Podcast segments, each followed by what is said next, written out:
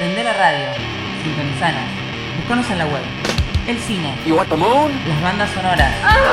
El mundo audiovisual. Charlie, don't surf! Acción. BSO. You can all go fuck yourselves. Banda sonora original. Diego Cirulo. Fabio Villalba. Motherfucker. Laura Marajowski. Ustedes son dos degenerados. Sonidos a 24 cuadros por segundo. Tres empanadas que le sobraron de ayer para dos personas. www.larocker.com.ar Tell you what to do, what to think, and what to feel. BSO. Banda sonora original. Just when I thought I was out, they pulled me back in. Por la roca.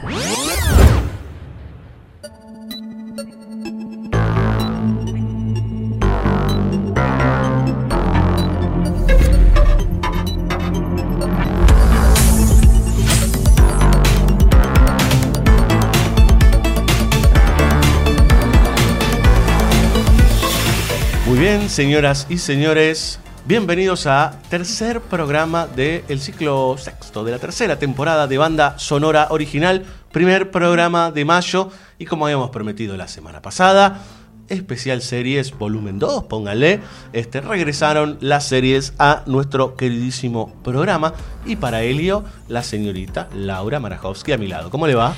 Muy buenas noches a todos, me va muy bien. Estoy muy contenta de que estemos haciendo esta segunda parte. Rompí los quinotos soberanamente desde diciembre del año pasado. Podríamos hablar de series, series, series, series, series. Eh, claro, era tipo, nos juntábamos producción, bueno, ¿qué podemos? Series, series, series.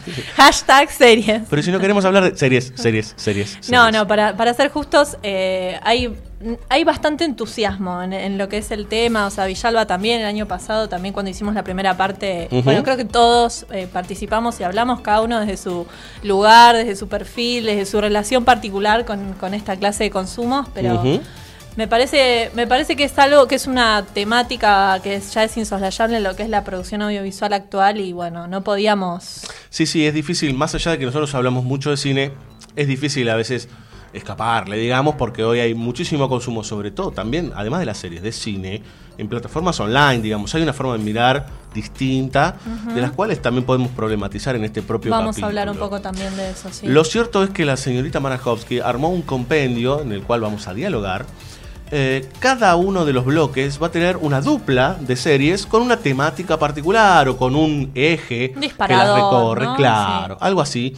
Este, en donde ustedes por ahí se pueden enganchar con la temática y a partir de ahí por ahí ver la serie o decidir mirar otra o ver algo similar. Bueno, la idea es llevarles a ustedes, no es de actualidad estrictamente, hablaremos de algunas cosas actuales, pero vamos a hablar inclusive de series que ya están hace un tiempito. Sí, sí, sí, sí. No son todos productos súper recientes. Y también lo que, lo que traté y tratamos de hacer con la curación del- de, las, de las series, con. Me va a odiar Villalba, que odio que diga curación en, al aire. Pero no, bueno, digo, esta selección ¿no? Eh, de, de productos, la idea es pensarlo un poco desde el lugar también de joyitas o de, o de, o de series no tan vistas, no tan conocidas, no tan infladas también, vamos a decirlo, mediáticamente, como para permitirle un poco al, al, eh, radio escucha que, que, bueno, que pueda probar distintas cosas. Sí, y, y le caeremos algunas muy populares sí, también. sí, claro, claro, claro. Antes de arrancar, medios de comunicación, 11 32 83 98 22, mensajes arroba larrocker.com.ar, si no,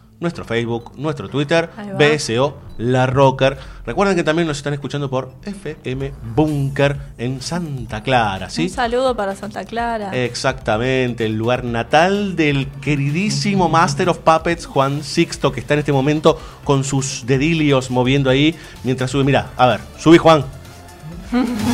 Ah, te agarré. Eh, grande, es un monstruo Juan Sixto, ¿eh? Un grande. Bueno, ¿Vos tomaste drogas? sí. Una línea menos. No, no, no. no. bueno, che. No, no, Sixto, no, tanto no, tanto no. Bueno, muy bien. Vamos a arrancar con la primera dupla de la noche. Son dos series que, no sé, la señorita Marajowski más o menos nos va a, a encaminar en qué temática tienen en común. Masters of Sex, bueno, ya sabemos por dónde va. Eh, Masters of Sex, que arrancó en el 2013, y Halt and Catch Fire de 2014. O sea, series que tienen un par de años ya de vejez, podríamos decir. Sí, que tienen un par de años ya. Eh, un poco nos dábamos cuenta con, con charlando sobre, sobre cómo íbamos a encaminar el episodio y algunas temáticas preponderantes en las, en las series de los últimos años. Es el tema retro.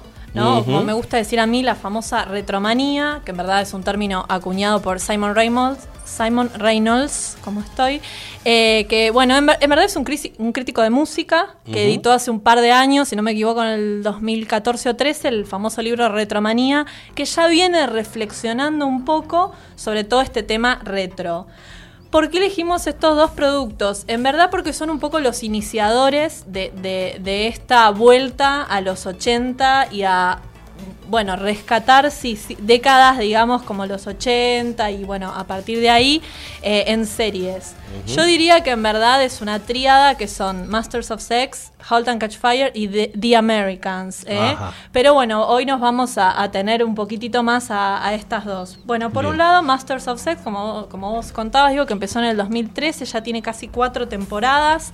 Está este, producida por Showtime. Yo les voy a ir tirando algunos datitos técnicos que quizás parecen eh, poco relevantes, pero es interesante como para ir viendo también que canales, peque- algunos más pequeños y otros más grandes, van produciendo esta clase de contenidos y también para que vean un poco el, el estilo o el perfil, ¿no?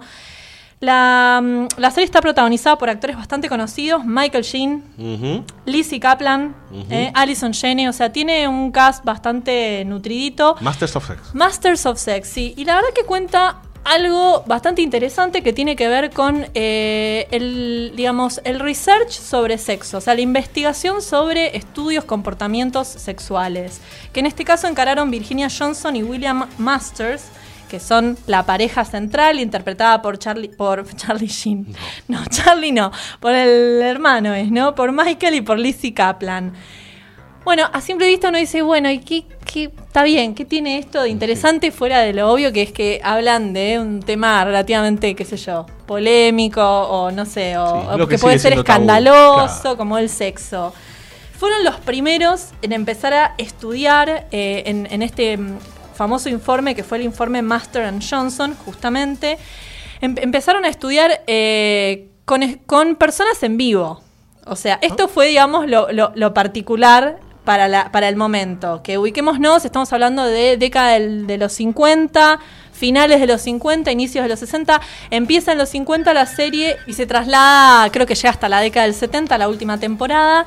Y bueno, no solo era bastante este, poco ortodoxo la temática que trabajaban y desde dónde lo hacían, digamos, eh, instituciones muy, mm, ¿cómo decirlo?, muy formales, que en esa época no se abocaban al estudio de, de los comportamientos sexuales, sino cómo lo hacían. Fueron los primeros que empezaron a, eh, bueno, observar en vivo a parejas teniendo sexo, a personas masturbándose. Se llama guayerismo eso. bueno, eh, entonces tenía como un tinte no particular la cuestión. Igual es interesante eso, digamos. Súper, súper, súper interesante. Eh, em, em, dije guayerismo no gratuitamente, digo, el guayerismo es un punto central, eh, digo, también es un punto de discusión con respecto al espectador.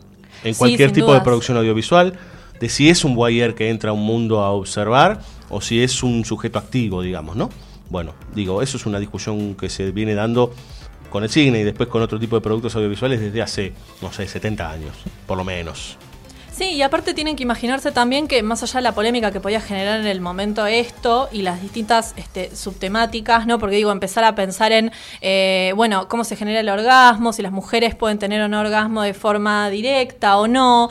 Hay como toda un- una serie de cuestiones que atraviesan todas las temáticas sexuales que van trabajando que tienen que ver con eh, lecturas de época, con Ujú. sesgos culturales, por ejemplo, en, en este caso puntual que hablo del rol de la mujer, recordemos de nuevo, estamos situados en qué década, dónde estaba la mujer, qué lugar se le daba. Los 50, ¿no? posguerra. Los 50, posguerra, totalmente. Entonces, un montón de cosas que se van canalizando a través de cómo se cuenta que ellos van haciendo estos descubrimientos o van estudiando estos comportamientos. Para darle una, una mínima medida de lo que era la época, cuando finaliza la Segunda Guerra Mundial y ganan los aliados, lo primero que hacen con las prostitutas que tuvieron sexo con nazis es raparlas y exhibirlas públicamente. Claro.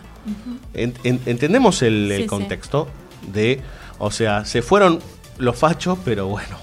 Y tenemos que situarnos también Pero en, bueno. en Estados Unidos en, en- en- con, con gran nivel de puritanismo, con la eso. religión como no preponderante trasfondo, el macartismo totalmente. Así que bueno, no solo trabajan un- una temática que quizás no es del conocimiento público, no todo el mundo está familiarizada con cómo empezaron eh, Masters y Johnson con estos estudios y después todo lo que devino, ¿no? Porque eso generó consecuencias dentro del ámbito de la medicina, dentro del ámbito de la metodología, del estudio y del- de la investigación científica respecto de comportamientos sexuales, sino también con cosas que van pasando en la época. Así que los que quieren ver una serie, y a eso es a lo que íbamos con la vuelta de lo retro en las series, una serie retro con cierta calidad, ¿no? Con, con cierta novedad también, porque recordemos que esto empezó en 2013, ya tiene tres a- cuatro años. bueno, sí. Masters of, Sex puede ser un interesante punto de partida. Este, y bueno, la otra arista que un poco ya también habíamos venido hablando sobre Colt- Halt and Catch Fire, que es una serie del 2014. En su texto, Marajowski, Laura tiene un texto sobre, a ver, mujeres, ¿sí? digámoslo así, este, en nuestro sitio BCO Radio, buscan ahí en BCO Escribe, hay varios textos que están, está Mariano Morita, está Laura, Fabio está Villalba, Villalba, está quien les usted, habla. Sí. Y bueno, ella tiene, creo que es uno de los últimos textos que hemos escrito, o que ha escrito Laura, y está ahí para que ustedes lean un poco del panorama con respecto al rol de la mujer en algunas series. Ahí va.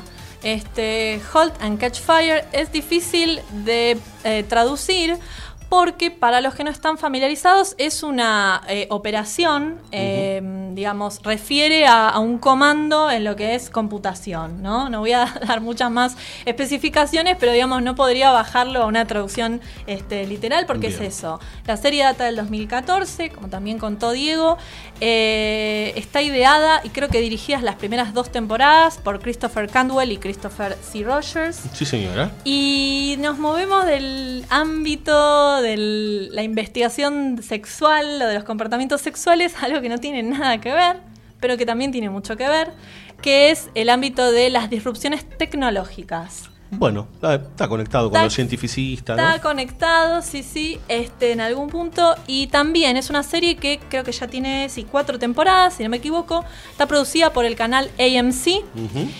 Eh, y, sucede algo similar con Masters of Sex. Empieza en la década del 80 y se va trasladando, no sé si llega a la actualidad, porque la última temporada que todavía no empezó, que va a ser la última, no creo que llegue al 2000, o, pero digamos que se va trasladando y en las distintas décadas va contando cómo es el detrás de escena, o sea, la cocina de lo que son estas disrupciones tecnológicas, es decir, cuando aparecen o cuando surgen por primera vez eh, determinadas eh, invenciones o determinadas, qué sé yo, dispositivos o soft o lo que sea que revolucionaron el mundo de, la computación y por tanto que tuvieron un impacto en la sociedad, la economía, etcétera.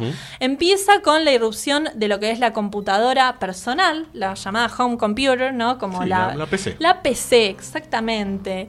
Eh, y después se va trasladando a, di- a distintas cuestiones. Creo que también se trabaja el tema, bueno, del, del chat. Cómo, cómo empezamos ¿no? con esta cosa de hablar ¿no? con gente en el otro extremo del mundo, de la ciudad o de lo que El sea. ICQ. Sí, en verdad esa Eso raíz es mucho más, más acá. es más acá, sí, sí, pero son como los inicios de, ¿no? El chat. Pasando también por eh, los antivirus. Bueno, y como es el germen de, de determinadas innovaciones tecnológicas que hoy Nos recorren completamente. sí. Completamente, que, que- que es moneda corriente. ¿Qué es lo que tiene interesante la serie? Bueno, está estructurada de forma que tenemos dos duplas, eh, que son las, prota- las protagonistas, son los cuatro protagonistas, son dos mujeres y dos hombres. Por un lado tenemos eh, una dupla femenina muy fuerte, muy interesante, que es la de, bueno, no hablé de los protagonistas, está eh, algunos nombres para que tengan en cuenta, Lee Pace, Scott McNary, Mackenzie Davis, eh, que es una de las protagonistas femeninas. Por un lado tenemos dos chicas, una es una mujer que ya tiene una familia, que está casada, pero que bueno, tiene un pasado, digamos, de programadora. Y después tenemos una más jovencita que es Mackenzie Davis, que si han visto Black Mirror, el capítulo más ochentoso que tiene, que si no me equivoco se llama... Uy, Saint Ay, algo. sí. Lo, lo vamos a, lo vamos Lo a hablar vamos en un par, de, un par de bloques. Es una de las protagonistas que sale San Próspero, pero no, se Sí. llama así. Ahora no lo recuerdo. Es una de las protagonistas de este capítulo. Se ve que la década del 80 quedó, quedó como actriz de, de la década del 80, porque ya hizo varias producciones más. Bueno, una chica bellísima, aparte que muy linda en pantalla, muy buena actriz. Y hace como de la programadora punk, rebelde, ¿no? Bueno, así que eh, por un lado tenemos esa dupla y por otro lado el personaje de Lee Pace, que es una especie, él contaba en una entrevista de Guardian que él se inspiró para construir su personaje en Steve Jobs, Patrick Bateman, recordemos, es el de American Psycho, eh, y Don Draper, bueno, como todos saben, el de Mad Men, el protagonista de Mad Men. Así que de esta cruza medio rara entre... Toda gente con poder. Sí, igual. sí, sí, sí, que entre misóginos y machista y no poderoso y es como tiene como un poco Casualidad, psicópata. Don Draper es de los 50, es Sí, un personaje de los Mad 50. Men, Claro. Este, así que bueno, y es interesante porque la verdad es que tiene no solo mucha data de cómo empezaron, como mencionábamos antes, estas disrupciones, sino también lo que le va pasando a los personajes. La verdad es que está muy, muy bien construido toda la dinámica que tiene que ver con cómo también, qué significa ser mujer en estos ámbitos, como, bueno, se imaginarán, programadores muy copados por, por hombres, ¿no? La cultura nerd empieza en Texas y después se traslada así a Silicon Valley, cuna de, de las disrupciones tecnológicas, de, la- de las innovaciones tecnológicas. Sí, señora. Eh, y bueno, no quiero contar realmente mucho más, sí la estructura más o menos general, que tiene que ver con qué va pasando con estos personajes. Eh, no, no mencioné el personaje principal masculino, que es eh, interpretado por Lee Pace, es una especie de em, descubridor de talentos. Sería como el empresario, la pata El empresaria. cazatalentos. El cazatalentos. Y el personaje eh, que queda, que sería el esposo de, de Donna, eh, que era una de las chicas, es un geniecillo, ¿no? También un, un- un- un tipo muy inteligente, muy brillante a su manera, con muchos problemas también sociales y, y, digamos de, bueno, sí, de conducta, pero... Bueno, así que hay- estos son más o menos los, los personajes, las líneas generales. Y acá hay dos aristas interesantes para empezar a ver algo de series que trabajan con sucesos y con estilos de otras décadas, como para ir adentrándose en la cuestión. Muy bien, ¿le parece escuchar música?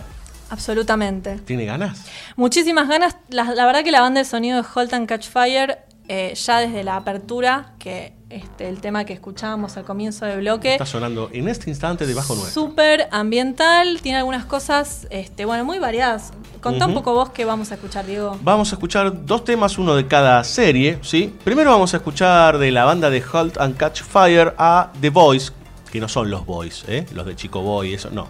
Son The Boys, ¿sí? Con el tema First Time. Hay una cosa medio punk rocker o de este estilo, este punk pop, digamos, eh, medio británico de esos primeros 80. Y después vamos a escuchar a Miss Lee, parte de la banda sonora de Masters of Sex, con el tema I Can Get You Off My Mind.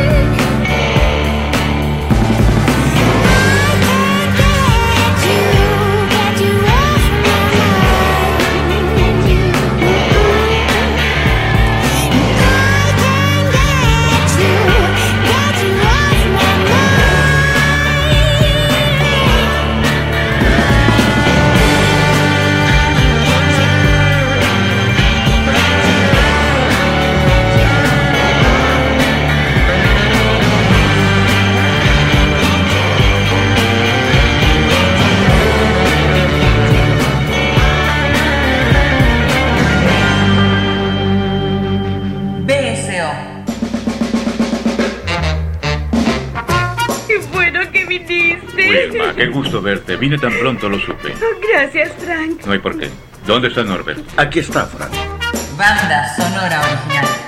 Un gran policía que fue emboscado por unos vulgares y cobardes matones. Mi pobre Norbert. Era tan buen hombre, Frank. Un hombre no debe morir así. Tienes razón, Ed. La mejor forma de morir es envenenado, o que te arrojen de un avión sin paracaídas, o que te muerda un perro rabioso. Así quiero morir yo.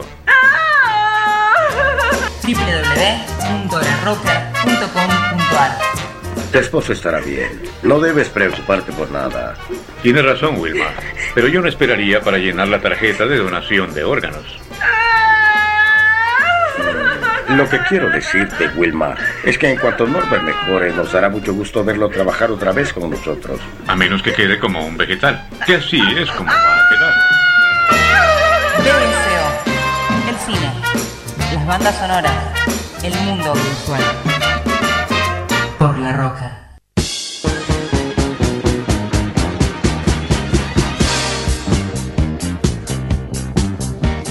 Suena Disco Inferno, señores. ¿Subís un poquito, Juan? Dale. Bien. Eso significa que nos metemos en los años 80, ¿sí? Le damos De lleno. duro y parejo a los 80. Veníamos de Hot and Catch Fire, que justamente se metía con esa época. Y ahora hacemos discutir. Respiramos hondo. Sí. Hacemos discutir, en realidad vamos a discutir nosotros, sobre dos series que han sido, yo diría, sobre todo la segunda, furor. ¿eh?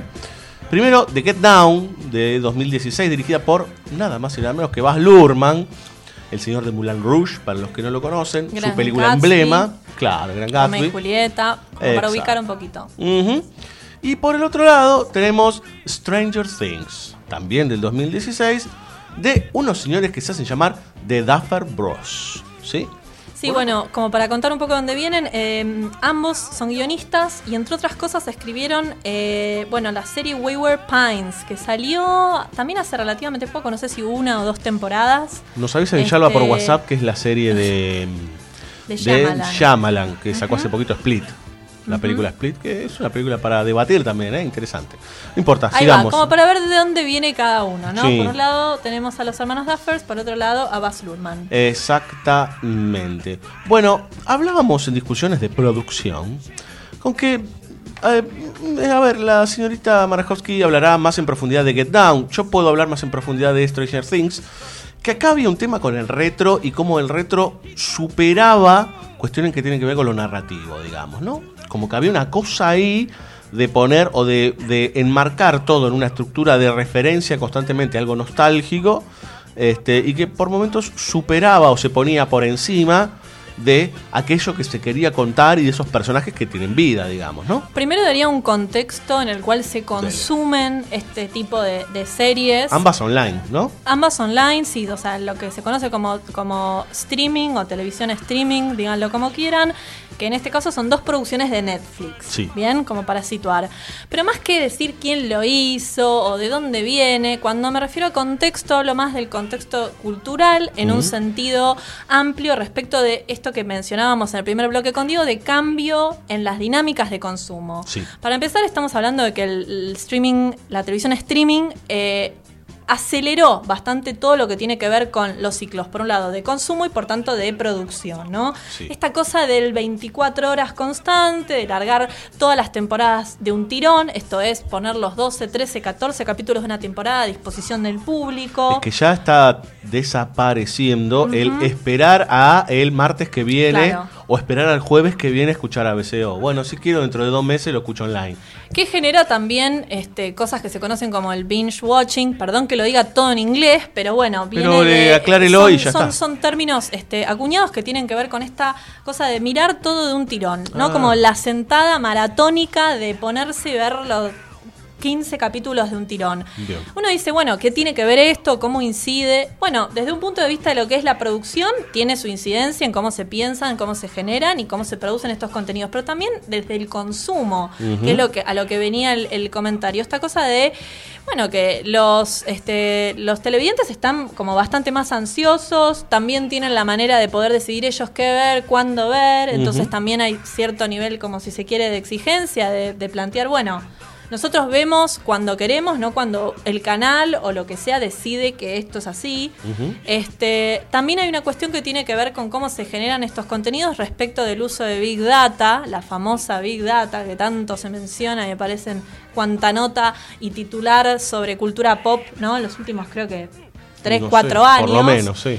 Eh, que tiene que ver con la información que muchas de estas productoras, generadoras de contenido como Netflix, Amazon, Hulu y otros líderes del streaming, que, que digamos, qué perfi- a qué perfiles apuntan y qué información de esos perfiles tienen. Qué Claro. de qué, no sé, de qué generación vienen, qué tipo de otros productos consumen, qué música escuchan, hasta, no sé, chicos, qué zapatillas compran, digo. Antes se decía Target. Eh. Claro, exactamente. Bueno, pero ahora con un nivel de sofisticación Sí, sí, y, de, y de no puntualización superior. Es que hoy se puede analizar más o menos tu actividad a partir de lo que vas buscando y desarrollando vos en la web como usuario. Claro, tu actividad online, absolutamente. Entonces, hay que decir que muchos de estos productos están elaborados pensando específicamente en estas cuestiones, Sí. digamos, y, y por eso conectarnos con el tema de la vibra retro y de la cita constante y de esta búsqueda del momento nostálgico.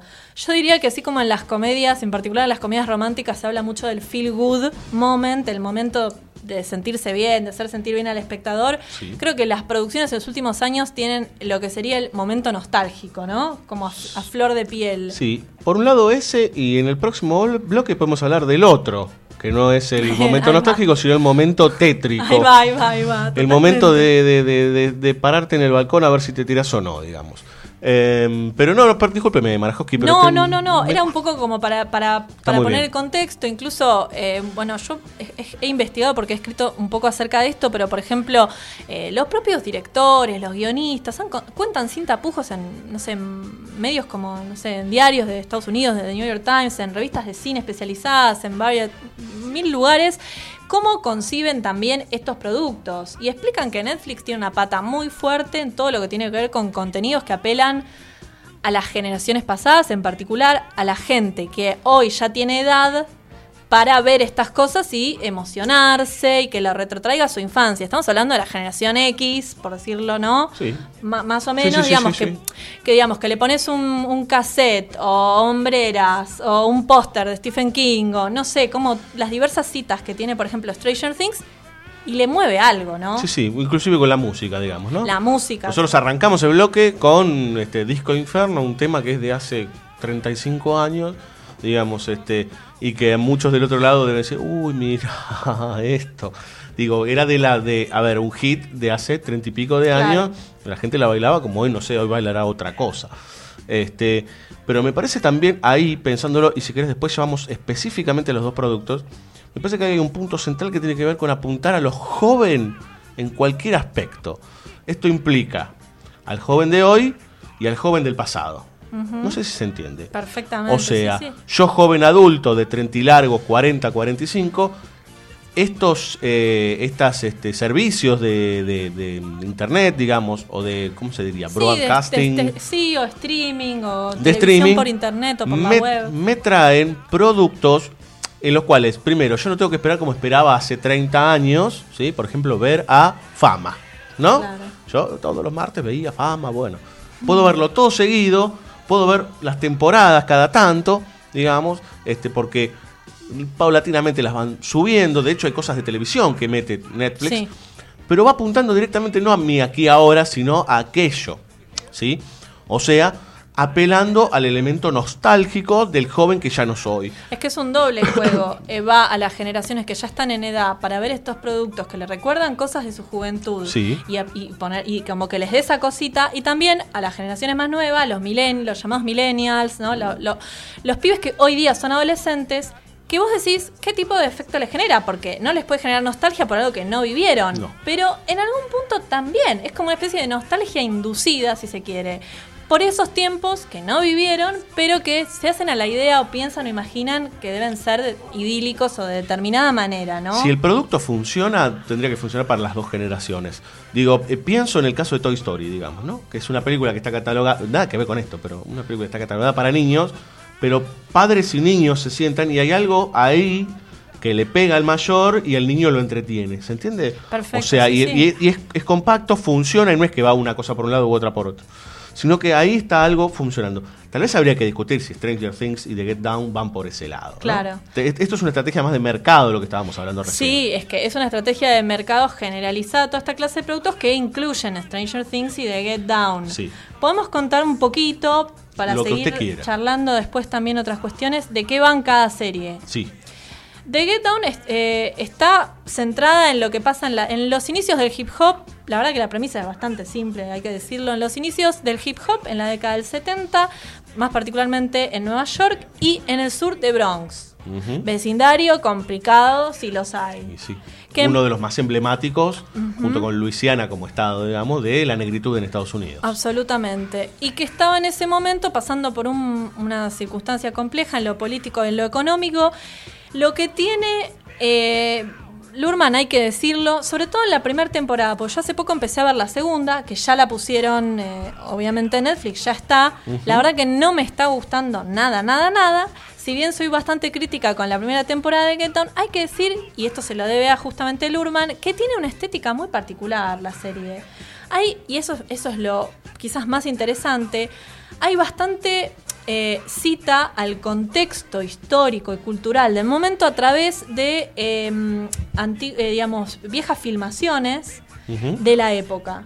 Y está muy bueno para ver desde cómo empezó el graffiti, porque ustedes saben que la cultura del hip hop no es solo la música, sino que tiene como todo un entorno que tiene que ver con las eh, tribus urbanas de ese momento. Sí, algo que está casi extinto hoy, el tema de la, de la tribu urbana, ¿no? Absolutamente. Y entonces, la verdad que Lurman hace una especie, para algunos será un pastiche, probablemente lo sea, pero es una especie de collage en donde tiene su cosa clásica mm, de musical, porque no nos olvidemos que The Get Down es un musical, eh, e historia romántica a lo Moulin Rouge, pero en este caso con un chico latino y mestizo y una chica negra, pero también bastante documentado lo que pasaba en ese momento, que ahora retomo, volviendo, era un momento complicado, porque lo que pasaba es que había mucha po- pobreza en el barrio de Bronx en relación a otras áreas de Nueva York, como mucha división de clases y obviamente racial, y una práctica que se daba mucho es que incendiaban edificios para colapsarlos y para, no sé, cobrar el seguro o no sé cómo Para sería. desalojar a las familias y quedarse con el inmueble. Exactamente.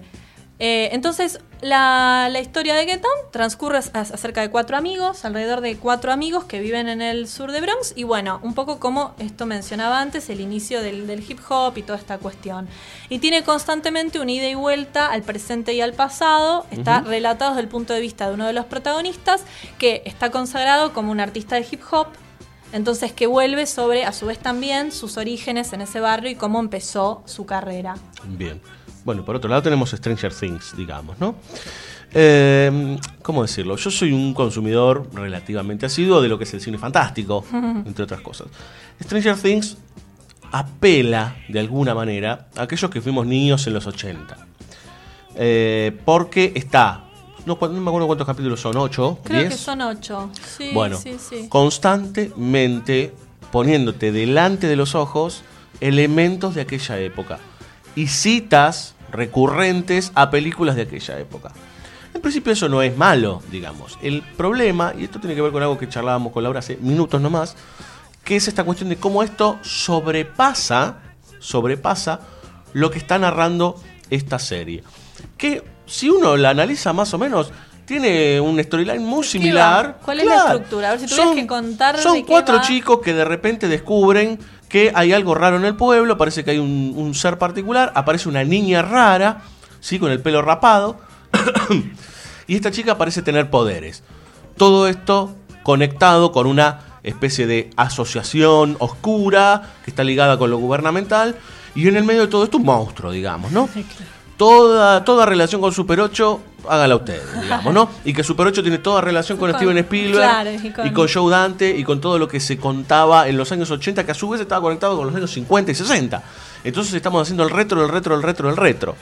Lo, lo interesante en tal caso es que uno encuentra esos guiños, pero particularmente lo que sucedía en los 80 y que uno siempre rescata es que había muchas películas que eran estas como la que decía Villalba hace un par de semanas, esto de, ay, con Rocky en la última pelea, yo siempre me, se me cae el lagrimón, digamos, ¿no?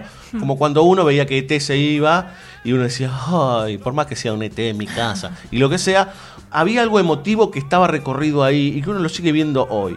Yo creo que Stranger Things peca de ser extremadamente cerebral y extremadamente cerebral en términos de que dónde meto el guiño de tal cosa y de tal otra. ¿Cómo está construido? ¿Cómo es el mecanismo para generar esos momentos? Como si la nostalgia se, se construyese porque hay un- Claro. un, póster de The Clash de fondo, digamos. Claro.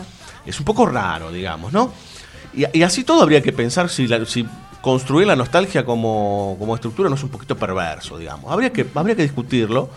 Lo cierto es que no es que es, no es, que es mala Stranger Things, sino que es una, una serie que peca de excesos. Y esos excesos hacen que, eh, en- entre, entre ellos el de la- ser súper cerebral, eh, y no quedarse con lo. Porque sobre todo es una serie de niños.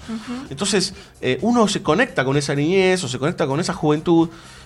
Acá es muy difícil. Por más que los pibes son unos fenómenos. Sí, ¿eh? hay que decir eso. Yo quería decir el nombre de Millie Bob, Millie, ay Dios, Millie Bobby Brown. Estoy Sí. con los nombres. Que es la chiquita eh, Eleven, ¿no? 11. Que viene a la Argentina, ¿sabías, no? Ah, no. Para la Comic Con. Ah, mirá qué datazo, mirá. Pero bueno, no, que es difícil no engancharse con algunas de las. con partes de las historias de estas series en cuanto a cuán bien realizadas están desde lo técnico o de lo Eso no, sé, actoral. no hay forma de discutir. Porque la verdad que este, los cuatro pibitos de Stranger Things y los de Get Down son geniales los ocho, ¿no? Sí, sí, sí, sí, sí, sí. En, en ese sentido, en cuanto a lo, a lo técnico, digamos, eh, son series que tienen una carga de presupuesto muy alta, tienen un trabajo de producción y de castineo y demás que son muy fuertes. Digo, apuestan a productos con mucho, mucho dinero y mucho laburo encima. Este, pero bueno, uno después encuentra resultados que pueden ser muy buenos, regulares o malos, digamos. Este, en ese sentido, estas plataformas lo que tienen es que tenés de todo. Este, entonces podés pasar desde Stranger Things hasta, no sé, Iron Fist, digamos, Claro. ¿no? Y Iron Fist, bueno, qué sé yo, digamos. La podés pasar o no. Pero digo, y, y otra con lo de la cultura joven, digamos, ¿no? No creo que mi viejo se sienta a ver Iron Fist. No. ¿Se entiende? No, no, no. Y aparte también esto que vos decías de, de cómo es la cuán artificial es la construcción de estos momentos, o incluso sobre preguntarnos sobre el sentido también, que me parece súper pertinente. Mm. De reconstruir una y otra vez constantemente la beta nostálgica, porque la verdad que da, pre- da lugar también para preguntarse, que yo es una de las cosas que siempre me pasa cuando veo este tipo de, de productos o incluso de películas, es como digo, loco, de nuevo con esto, porque es también en un contexto, hay que decirlo, de sequía, para mí, esta es sí. mi opinión personal, No, no, igual de sequía creativa y de agotamiento de ideas, que bueno, no es tan accidental que surjan este tipo de productos o esta lógica para generar productos en un contexto en donde, loco, no hay idea, vamos a decirlo, para mí. eh, Yo creo que por no es que no menos. las hay, O hay pocas. sino que en realidad no se, no se aplican. Eh, en el sentido que desde que cambió el perfil de, si querés, de Hollywood, en donde ya no tiene los, los líderes que tenía antes, no líderes di- directores, sino líderes que eran dueños de las empresas, de las mayors, que eran otros tipos de otra época, otros que eran más románticos y buscaban otra cosa, y se convirtieron en, por ejemplo, grandes conglomerados. Lo que se busca, siempre se buscó vender, digamos, pero en este caso es particularmente lo que vos decías del Big Data. Es bueno, vamos por acá, Abastecer un nicho vamos por ahí. No importa si se repite 80 veces ET. No, me corrijo, no es que no hay ideas, no hay buenas ideas. Bueno, Pero claro, bueno. o no se quieren llevar a cabo porque por ahí no son lo que venden ex- ex- exactamente. Eso no quiere decir que dentro de ese, de ese lugar o de ese espacio no haya cosas interesantes también. Y te digo dos cosas más. Dale. Te, te Dale tiro porque Juan Sixto nos va a matar. Sí, nos va a matar, ¿no? Entonces, bueno, simplemente cerrando, con esta cuestión también de ¿y qué, qué rol em, contextual tiene la cita y cuán crítica es? Porque, digo también, eh, hacer citas y, digamos, sacadas completamente de contexto Mm. es una operación un poco extraña, ¿no? También. Sí, sí, sobre todo cuando se apela solamente lo- al elemento y ya, digamos, ¿no? Eh, y no, no tiene la conexión con los personajes, con lo que se cuenta, con ese universo. Los 80 eran los 80 en un contexto que fue los 80, político, cultural, socio- social. Entonces, también eso, ¿no? Como hacer una reconstrucción y decir que los 80 eran solamente el pibe que iba con el grabador en el hombro, ¿no? Y las Sí, sí. adidas, es como raro. Y por eso va al producto. Vamos a escuchar música, señorita Marajowski. Primero de Stranger Things, vamos a escuchar a The Clash. Banda abonada a banda sonora original, justamente con Should I Stay or Should I Go, un clasicazo, y que suena El bastante. tema de la serie, Sí, el tema de la serie, que ahí quiere jugar con algún sentido que no termina funcionando, pero bueno. Igual es una, una serie muy celebrada esta, ¿eh? Sí, sí, por eso queríamos. Pegarle un poco. Exacto. y vamos a escuchar desde Get Down a Vitamin C, ¿sí? Con el tema Can.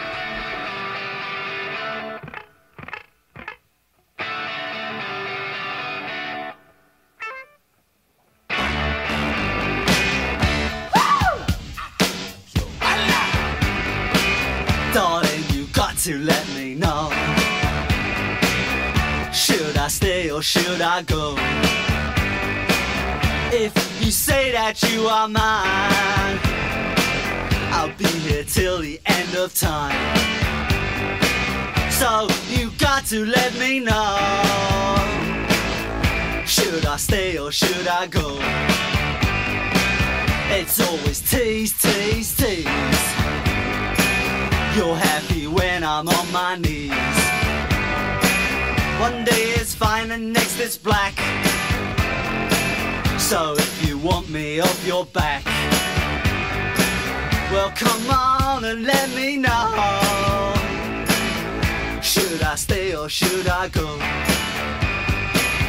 Should I stay or should I go now? Should I stay or should I go now?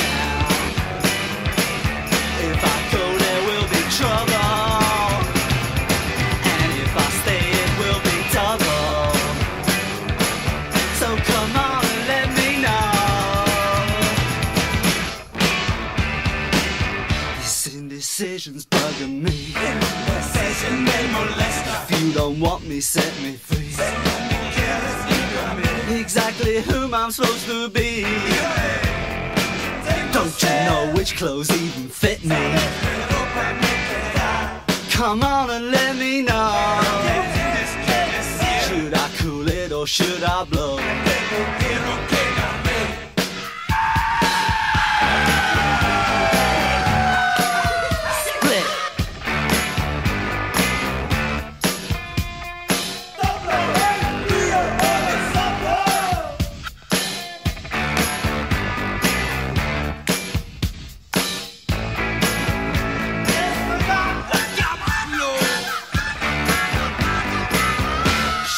Stay or should I go now?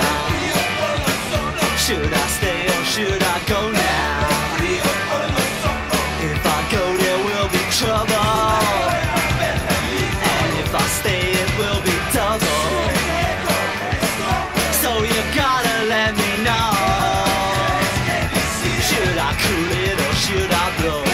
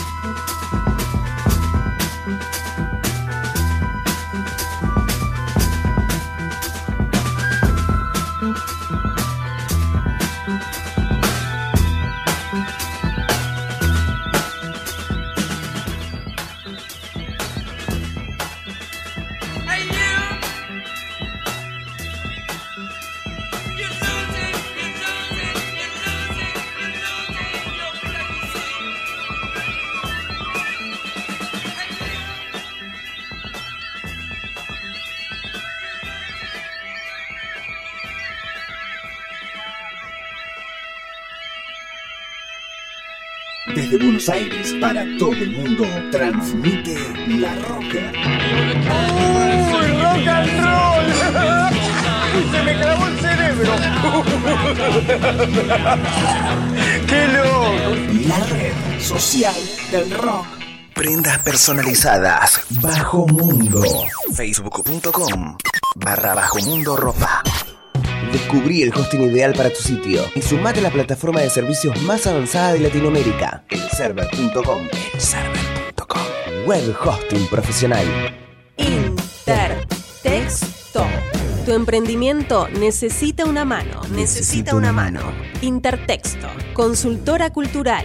Te simplificamos la vida administrativa, contable, impositiva, de organización financiera y de gestión. Intertexto. Intertexto. Si tenés un emprendimiento cultural, llámanos 53682696.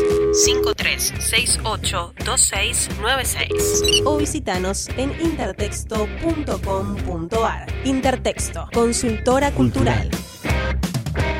Contra la prohibición, me planto. THC, la revista de la cultura canábica. Todo sobre marihuana. En todos los kioscos. Recuperemos el Cine Teatro Urquiza. Parque Patricios de pie. Por la arquitectura, la cultura y nuestra identidad barrial. Firma, apoyá, resistí. Búscanos en Facebook. Cine Teatro Urquiza. En Twitter. Cine Urquiza. Cine Teatro Urquiza. Parque Patricios de pie.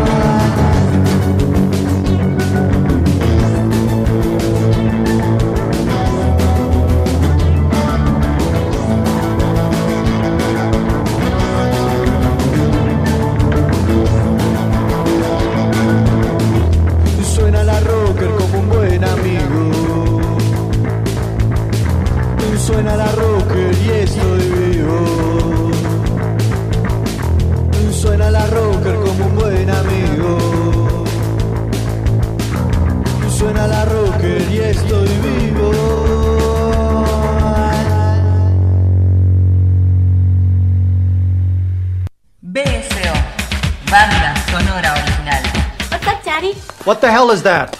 A dress. Says who? Calvin Klein. It looks like underwear. BSO, Get out of my chair. banda sonora original. It's over? It's over. Well, how did I do? How'd you do? Lucy, you know I don't speak Mexican. I'm not a Mexican. You can't park. You can't switch lanes. You can't make right-hand turns. You've damaged private property, and you almost killed someone. Go upstairs and put something over it. Dad, I was just going to. Oh! Should I write them a note? Hey, you. Anything happens to my daughter, I got a 45 and a shovel. I doubt anybody would miss you. www.bsoradio.com.ar Facebook, BSO La Rocker. What are you doing? BSO, banda sonora original.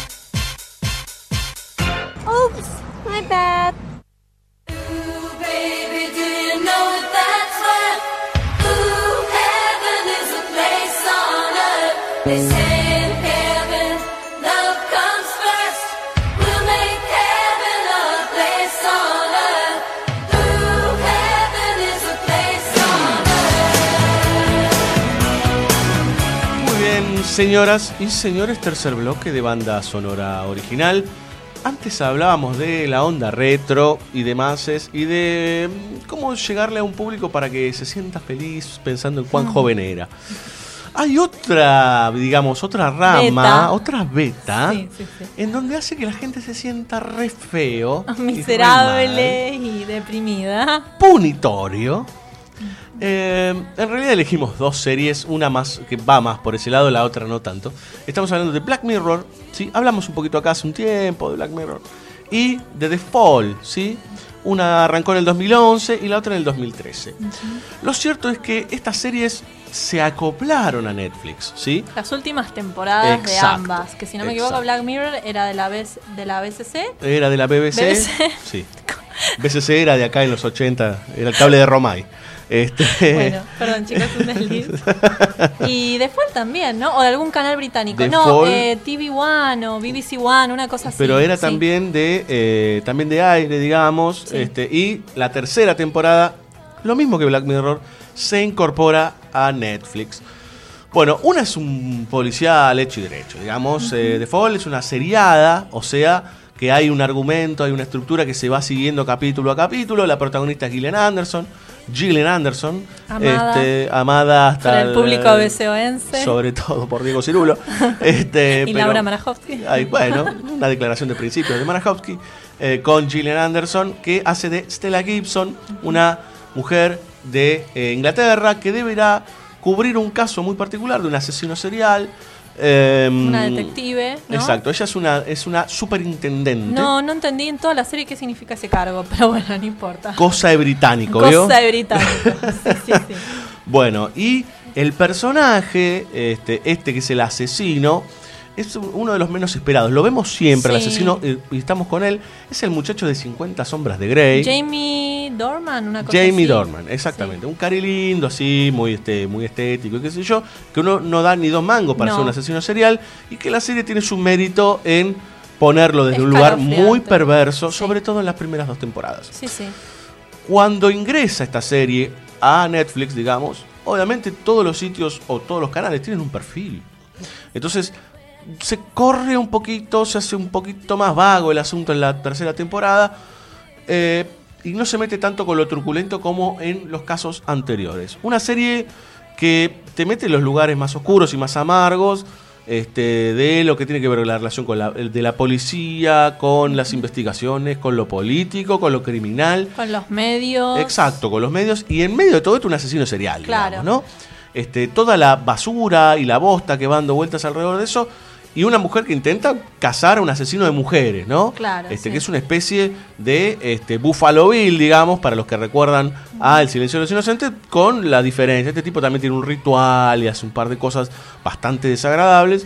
Este, y nosotros la presenciamos, digamos, ¿no? O sea, no, no, por momentos, igual está bastante inteligente en omitir algunas cosas muy truculentas, pero sí con algunas cosas perturbadoras, como pintarle las uñas a las muertas y, bueno, Sí, teñirles el quizás, pelo.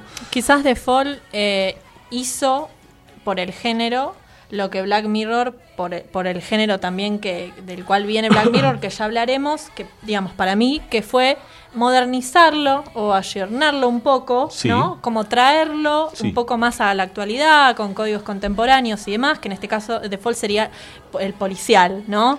Sí, sí, igual eh, yo creo que es algo que es como una corriente, ¿eh? porque de hecho eh, Fall se acopla a una cantidad de series que hay en Netflix, Sí, sí, sí. como River, digamos, son varias otras más que tienen ese corte detectivesco de temporada corta, de seis u ocho capítulos, ponele. Killing, que no De- eh, que ahora está en Netflix. No, sí, lo marcaba como para quizás darte el pie de una ten- tendencia. es una tendencia. Que se viene viendo porque entienda el, el que escucha, no es un CSI, digo, como que hay un análisis bastante frío del caso, las implicancias y qué sé yo, pero se corre para dar una mirada más integral, ¿no? Como decía Total, Diego. total.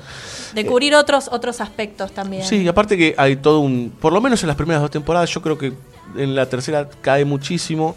Pero eh, sobre el rol de la mujer en la sociedad, sobre el rol de una mujer dentro de la policía, que imagínense lo que es, digamos, ¿no? Es muy complejo la decisión de la mujer de ser policía en estas épocas. Bueno, todas esas cuestiones. Eh, tiene un ritmo muy británico. Eso significa que va a paso tranquilo el asunto. Son Paso capítulos de una horita, una horita y diez. Este, va despacito, pero eh, para el que le gusta ese tipo de estructuras es interesante. Y con una tensión igual eh, terminás con un Sí, pequeño con- nudito en el estómago, ¿no? Sí, sí. Y por otro lado, o sea, uno como que está todo el tiempo muy angustiado con esta serie. Pero por el otro lado, Black Mirror, hablando de angustias, eh, es una serie que hablábamos de seriado con Fall. En este caso es muy distinto. Los capítulos son unitarios. Creo que tiene una primera temporada, una primera temporada de tres capítulos, una segunda de dos con un especial navideño. Ah, sí. Y esta última que tiene como seis. Cinco o seis capítulos. Seis capítulos. Pero digamos que cada capítulo tiene una historia autocontenida, ¿no? Exacto, exacto. Hasta que salió un loco hace una semana atrás a decir que todos los capítulos de la sexta temporada están conectados por algo. Eh, está en YouTube, búsquenlo. mira. Yo la verdad ni lo pensé. Lo cierto es que Black Mirror es una serie para discutir y mucho y largo. Primero porque es una serie británica y todo lo que tiene que ver con la moralina británica de acá a mucho tiempo seguir discutiendo. Es un tema que a ellos les emerge solo, digamos, ¿no? Por una cuestión que son constructores de cierta estructura moral. Pero más allá de eso, eh, Black Mirror es una serie que ha impactado. Yo diría que, a ver, si Stranger Things es un impacto nostálgico, este es un impacto de asombro, digamos, ¿no?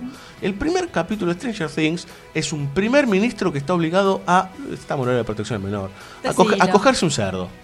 Porque si no, matan, creo que es a la princesa Sí. o algo así. Hay que decir que Black Mirror trabaja mucho con, eh, no solo con las ansiedades de época, ¿no? Va- Vamos a decirlo. Y en muchos casos, sobre todo en la última temporada, con las distopías, con esta cosa de visualizar futuros, ¿cómo decirlo? No muy felices, en donde lo que más se ve, lo que para mí más atraviesa la, la, ¿no? la temática transversal de la mayoría de estos capítulos es el impacto que, te- que tiene la tecnología y los medios y el avance técnico llevado de determinada manera en las vidas de las personas. El elemento que recorre es el tema tecnológico. Black Mirror es. Justo estamos ahora delante de un monitor apagado, que es el Black Mirror, digamos, ¿no? Es esta cosa del espejo que no, no se refleja, sino que te emite otras cosas. Eso se puede llevar a un celular, digamos, a distintas pantallas que nos están gobernando o nos están haciendo interactuar todo el tiempo.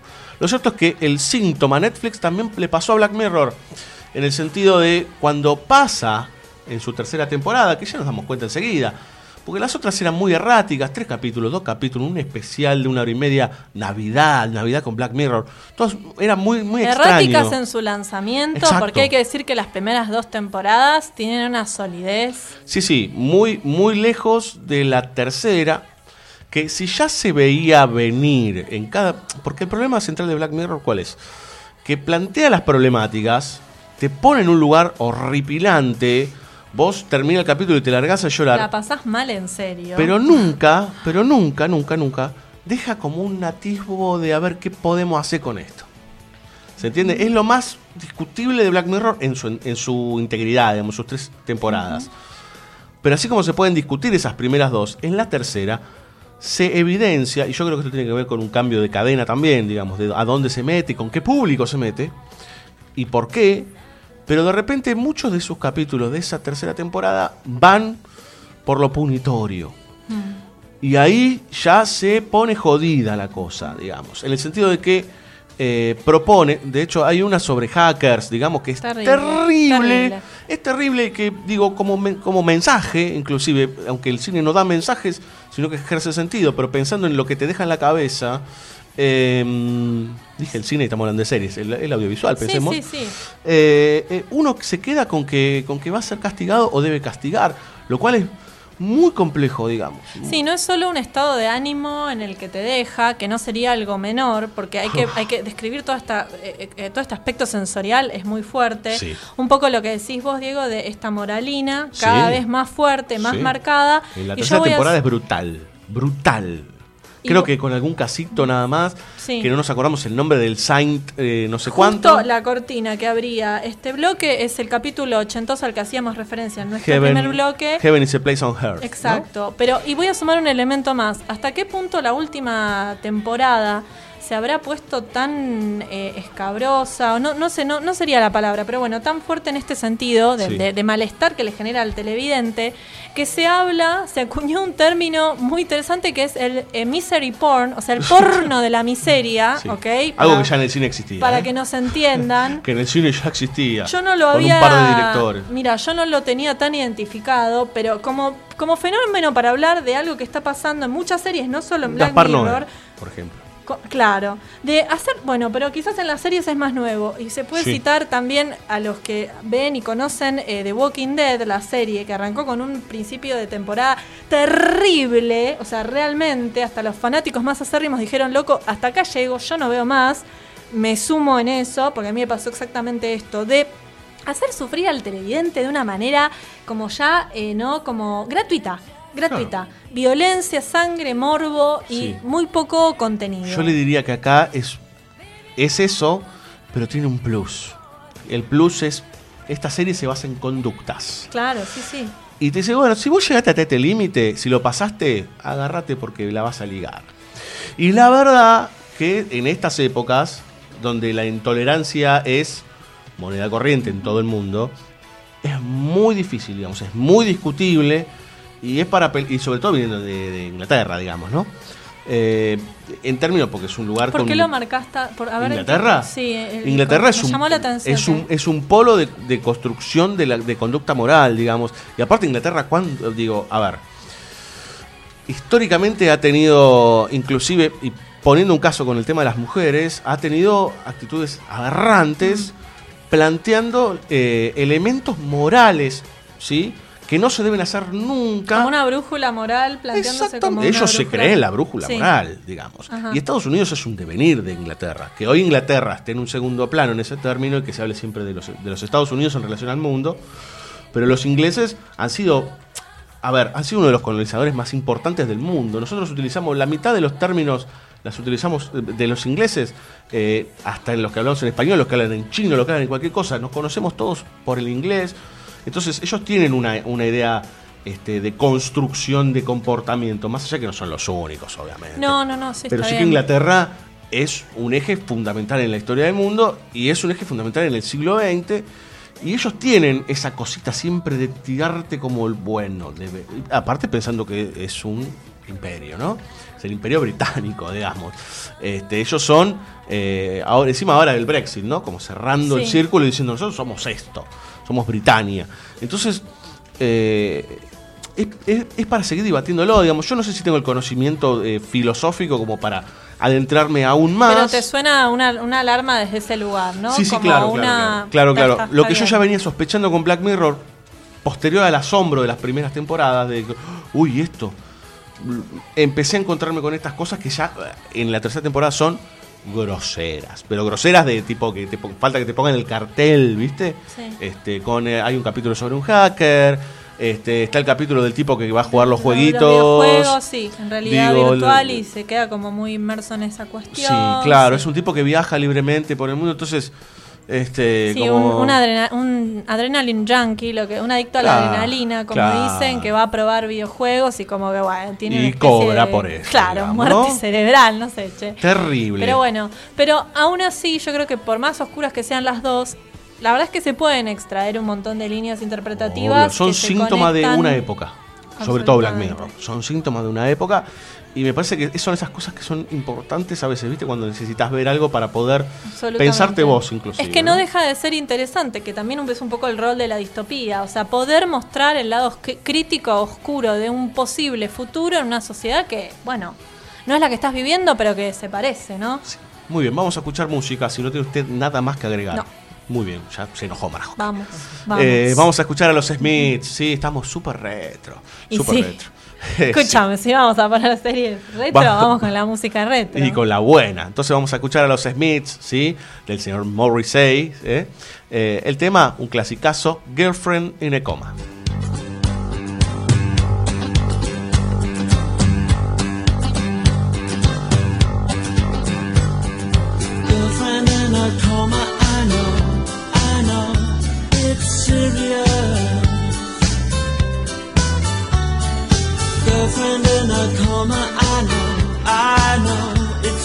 sing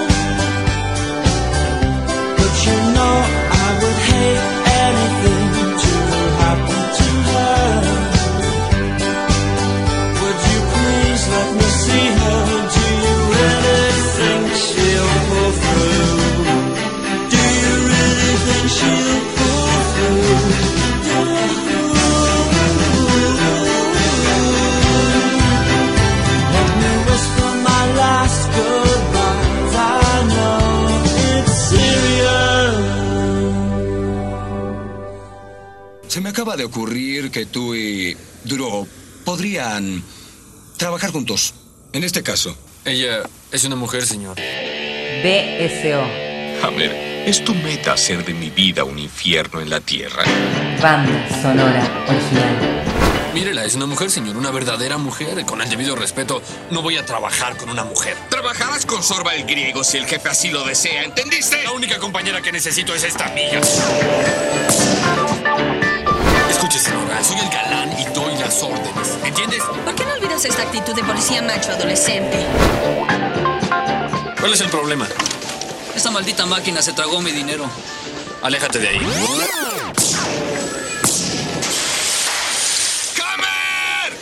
¡A mi oficina ahora mismo!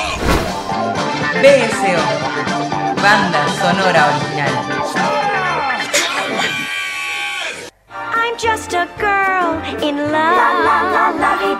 I can't be held responsible for my actions. ¡Wahoo! ¡Qué lindo esto! ¿Qué es esto, Marajoski? Pasamos de la negrura de Black Mirror Sí. a la cortina de apertura de la segunda temporada de Crazy Ex Girlfriend. Algo así como eh, ex novia de remate, loca, loquita, etcétera. Una novia re loca. Una novia re- una ex novia re loca. No, eh, Bueno, ¿y con qué lo vamos a maridar? ¿con qué vamos a marear? Bueno, para empezar cambiamos un poco el tono, obviamente, para empezar para que no Con esta música no seguro. haya, no, sí, sí. Este, no queremos deprimirlos. No, bueno, y si veníamos hablando de un poco el lado negativo de, de- de esta sobrefocalización en los productos a la hora de, de generarlos, con el Big Data, con toda esta cuestión. Hay que decir que también tiene un lado positivo, ¿no? Digo, como este surgimiento del- de la televisión streaming y de otras competencias o, o voces, se podría decir, en el, en el ámbito del, del audiovisual a Netflix, como. Amazon o Hulu, generan algunos productos que hay que decir que son interesantes para por lo menos darle una oportunidad y ver que son fruto de estas producciones bien de nicho. En el sentido de nicho, cuando digo de porque van a temas muy puntuales y a públicos que quizás, no sé, solamente les, les van a interesar esas cosas. Bien. Pero bueno, genera, genera que también uno hoy en día, como televidente, puede elegir qué ver. Este, y bueno, surgen eh, productos como estos. Por un lado, Mozart in the Jungle, del 2012, una producción de Amazon, Eh, a cargo de Roman Coppola. Sí, señor. Y. Jason Schwartz, Schwarz, Schwartzman, Schwartzman. nuestro amigo de películas como Rushmore, eh, Tres es multitud, que suele, que su- eh, estuvo bien ahí, ¿no? Que suele, suele estar muy asociado con, con, con Coppola y también Sí. con Wes Anderson, el amigo Wes Anderson y de Alex Timbers. Son los tres creadores. Esta serie fue la serie Revelación, o sea, fue como medio algo que no, no se veía venir. Las dos series de las cuales voy a hablar en este bloque, que son una Mozart in the Jungle y la otra Crazy Ex-Girlfriend, son series que ganaron los Globos de Oro y arrasaron con la crítica y varios premios en, en el circuito hace uno o dos años. Este, pres- no, ¿sabes qué está mal la, la fecha de Mozart in the Jungle? Tiene dos años, es del 2014. Bueno. Así em, que ahí les me corrijo en vivo, esto es en vivo, ¿qué vamos a hacer? Alive. Eh, It's alive. Sí, es alive. ¿Por qué? Porque, bueno, sorprendieron al público, porque la verdad que eran pequeñas producciones, como decía antes, de, de canales como Amazon, ¿no? Mm. Que ahora crecieron un poco más, pero que la verdad es que nadie da dos pesos por estas series, Pero cuando muchachos. de- eh, yo he visto Mozart in the Jungle, la he visto en Fox, ¿puede ser? Es que la están retransmitiendo acá, creo, Ah, en Fox. bien. ¿Por qué? Porque Amazon recién este año creo que habilitó el servicio Amazon Prime, que Ah. permite que podamos, los sudacas podamos verla.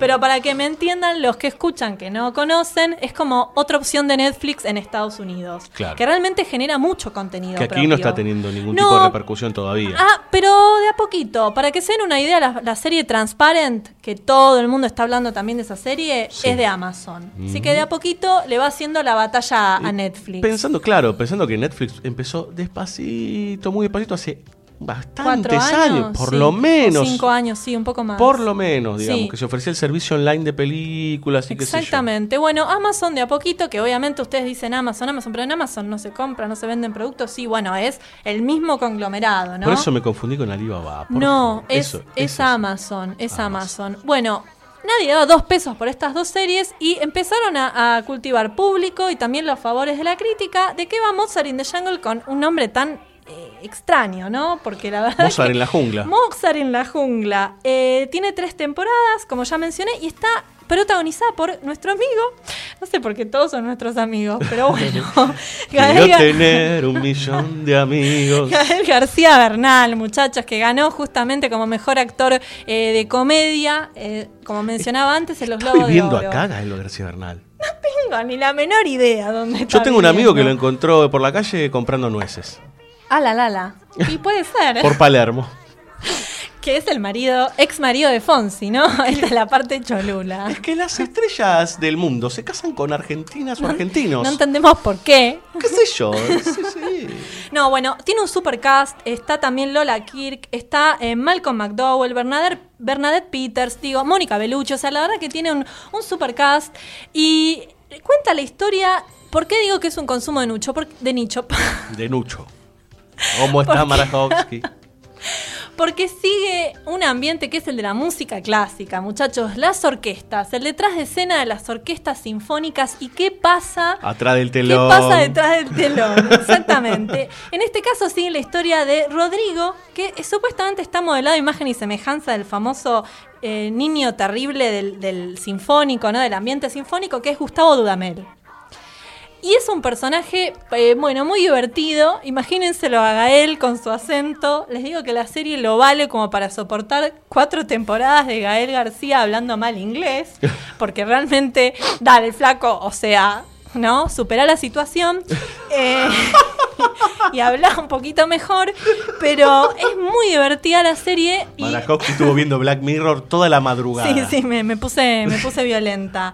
Eh, bueno, que cuenta un poco esto, ¿no? Las desventuras de qué pasa de- detrás de escena de desde los gremios a los teatros, a los músicos. La verdad que es un mundo que yo no tenía ni idea y es muy entretenido, está muy bien hecho y Roman Coppola le pone su toque, podríamos decir, qué sé yo, descontracturado. Y Ajá. cada capítulo tiene como, bueno, obviamente tiene mucha música, mucha y muy bella música. Eh, y, le pone como el toque descontracturado porque están todos filmados con un estilo diferente.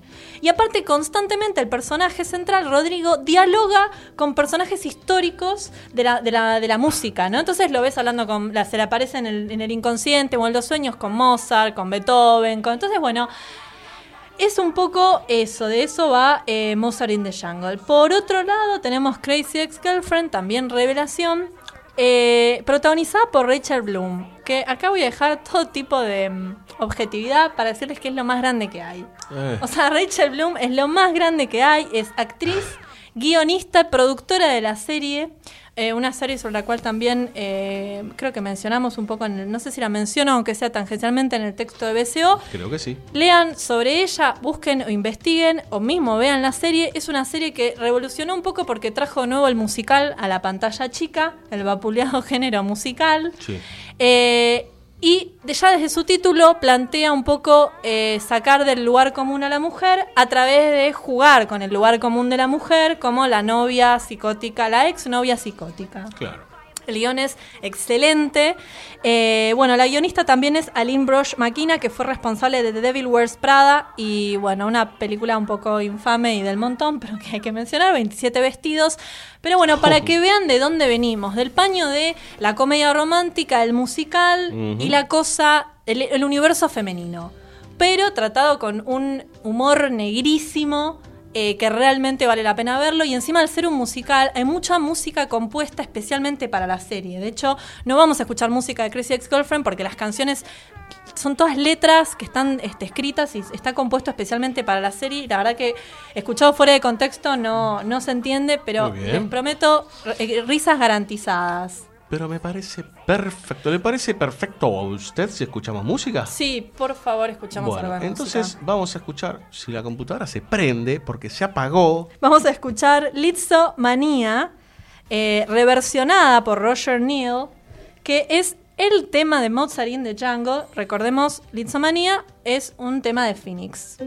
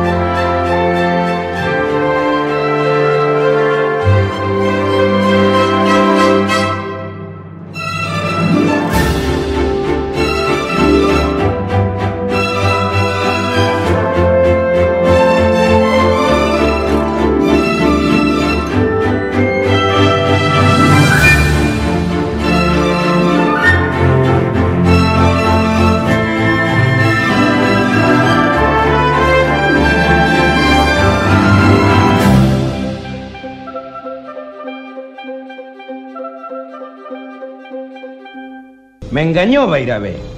Berger es judío. BSO, banda sonora original. Discúlpame, realmente no lo sabía. Tendría que informarse un poco antes de pedir ciertos favores, ¿eh? Este chico, el hijo de su amigo, cualquier cosa menos una mosquita muerta. Y no ponga esa cara, hágame el favor. No puede ser, debe haber algún error. Eso del error ya me lo dijo la otra vez. Aquí no hay ningún error, mi amigo. Eso quiere decir que... Que no somos giles, Beirabé. Bueno, decídase, hombre. ¿Sigue pidiendo por él o no? eh, no sé, tengo que pensarlo, no, no, no puedo decidir ahora. Ahora es cuando tiene que pedir por él. Ahora que sabe quién es. Por un inocente pide cualquiera. Lo difícil es pedir por un culpable, ¿no? BSO, banda sonora original.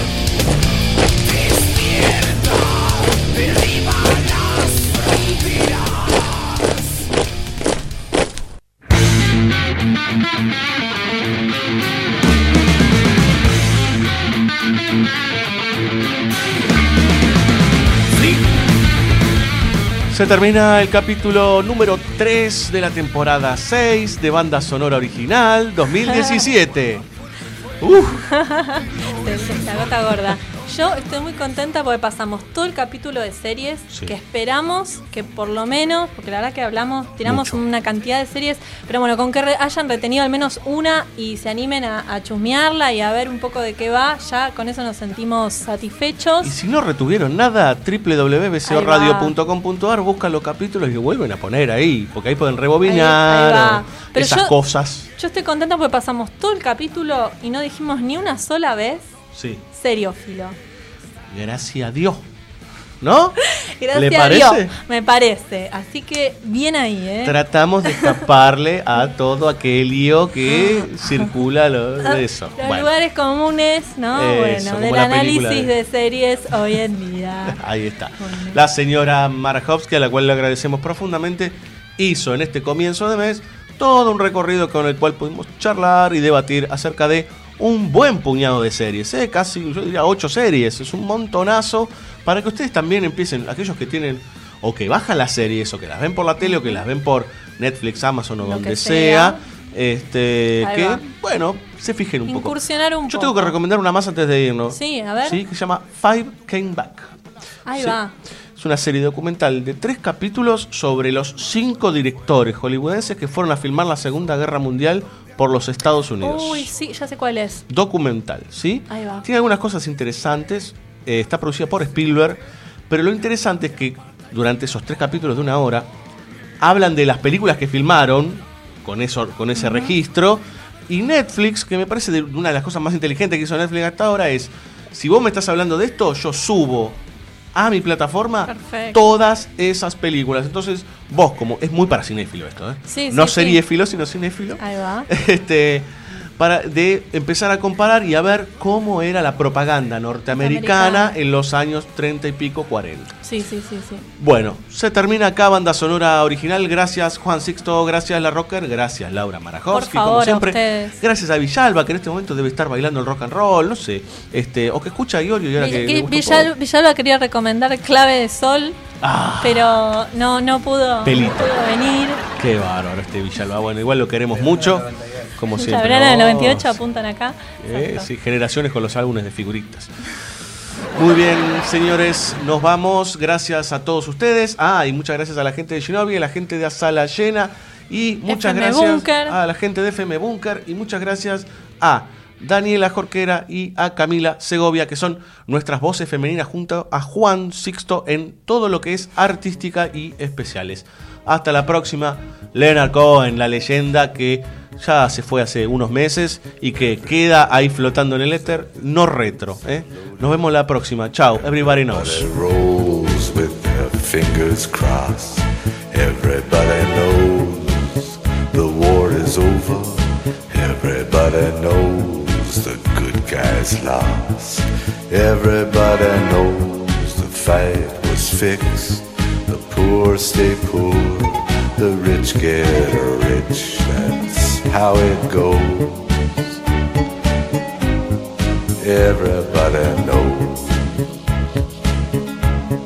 Everybody knows that the boat is leaking. Everybody knows the captain. Everybody got this broken feeling like their father or their dog just died. Everybody talking to their pockets. Everybody wants a box of chocolates and a long stem rose. Everybody knows.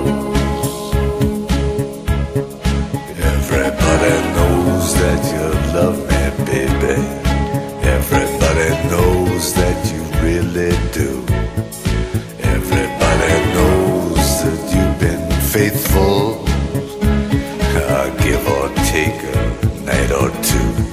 Everybody knows you've been discreet, but there were so many people you just had to meet without your clothes. And everybody knows.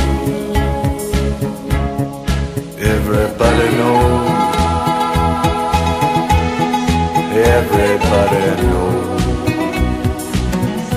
That's how it goes. Everybody knows. Everybody knows. Everybody knows. That's how it goes.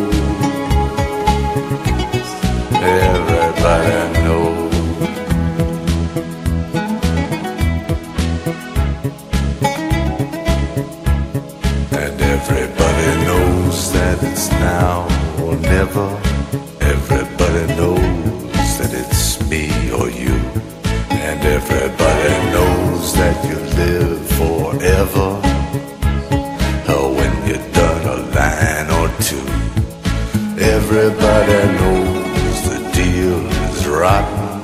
Old Black Joe still picking cotton for your ribbons and bows. And everybody knows. And everybody knows that the plague is coming.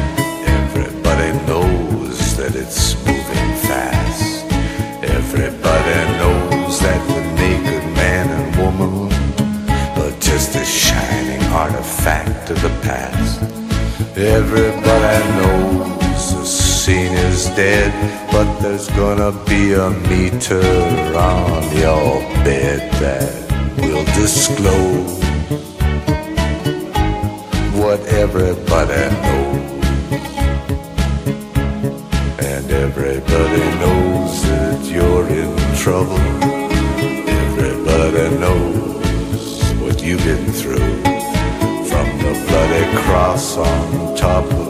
Calvary uh, to the beach in Malibu. Everybody knows it's coming upon. Take one last look at this sacred heart before it blows. And everybody knows. Everybody knows. Everybody knows. That's how it goes. Everybody knows. Everybody knows. Everybody knows. That's how it goes.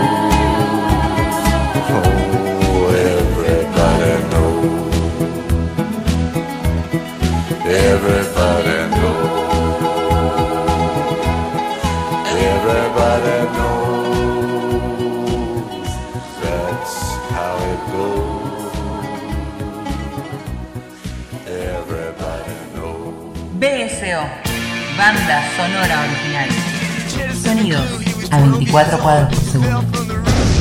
¿Dónde estás, www.bsoradio.com.ar Facebook, BSO La Roca. ¿Dónde te has Twitter, arroba BSO La Roca. Amigo, ¿dónde estás? BSO.